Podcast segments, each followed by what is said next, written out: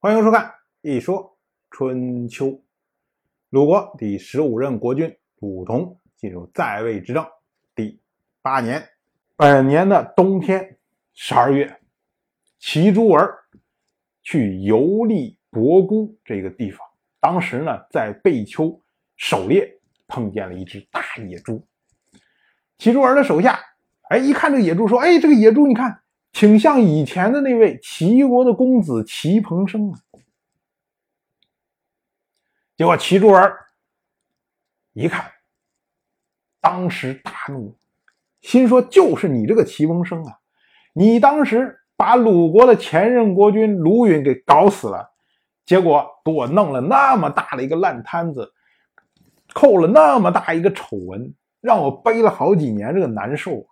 你现在竟然……”还敢跑到我面前来撒野，所以齐珠儿搭弓，嚓就是一箭，一箭射中这个野猪。可这个野猪啊本身很大，所以它受了箭伤之后，当时吃疼啊，两个后腿一用力，结果像人一样站起来了，然后大声的嚎叫。这一下啊，把齐珠儿反而给吓住了。齐珠儿一个不小心从战车上掉下来。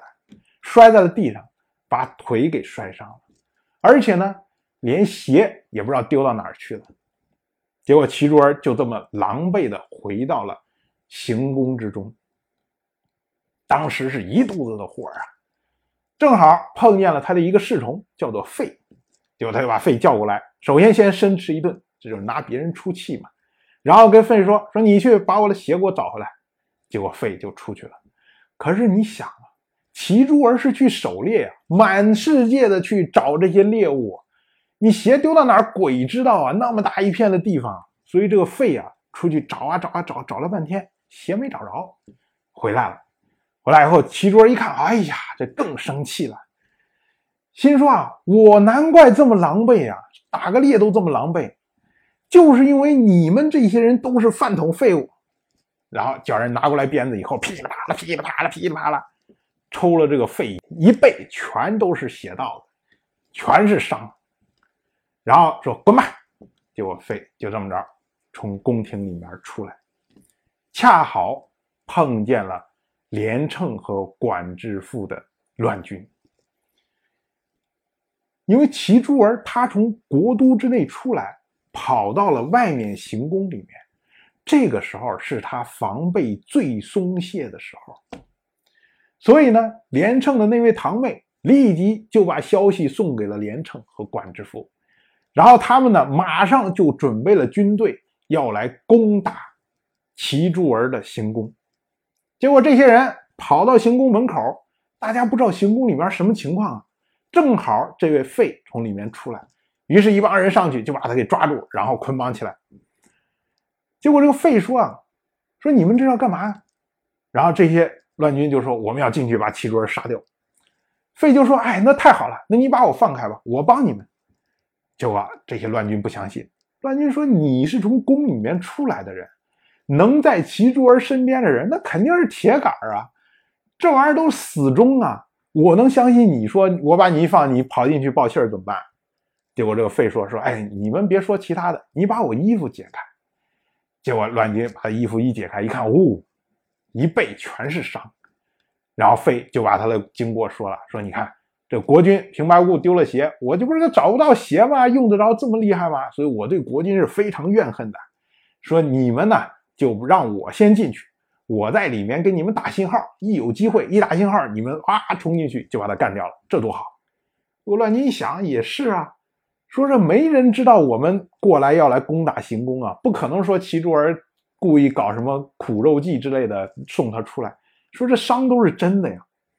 于是呢，就把这个费给放进去。费呢一进到行宫里面，马上找到齐珠儿，然后跟他说：“坏了，说外面有乱军要杀您，所以呢，您赶快找地方先藏起来。”所以他就帮着齐珠儿把齐珠儿给藏起来。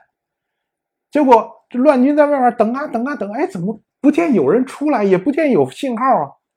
那么等不住了，于是呢，他们就杀进行宫来。这个费呢，就和另外一个侍从叫做石之分如，两个人就在大门口抵抗乱军呢，跟乱军就打在一起了。你别管他们多英勇，他只有两个人呢，别人来的时候一大堆的人，所以寡不敌众，结果费就死在了行宫的大门口，而这位石之分如，则是死在了大殿的台阶之下。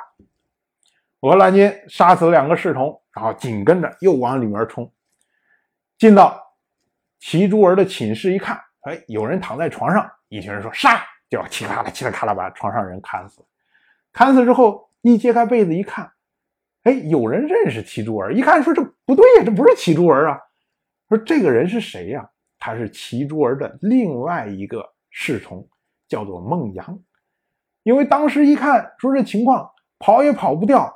你怎么办呢？孟阳想出来的主意，说我装成你，然后呢，他们进来把我杀死了，他以为把你杀死了，没准他们就撤退了。这样的话呢，您还可以有机会重新回到国都，再来平乱。可是没想到这乱军里面有人认识齐珠儿，所以这个计策也没生效。但是问题是，现在齐珠儿没死，这些事儿就完不了。所以这乱军就在这个行宫里面找啊找啊找，最后发现。有一个门下有一对脚，然后大家说：“哎，这是齐珠儿。”然后人过去之后，一拉开门，发现齐珠儿藏在门后，于是呢就把齐珠儿拉出来给杀掉。由此，我们说齐珠儿前面前两年正是灭迹定位、风头正劲的一个人，就这么着莫名其妙就死掉了。当然，我就这么一说，您就那么一听。谢谢收看。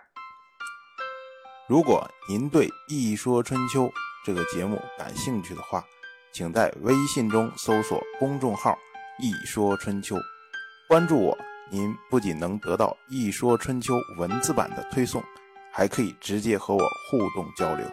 我在那里等待您的。真知灼见。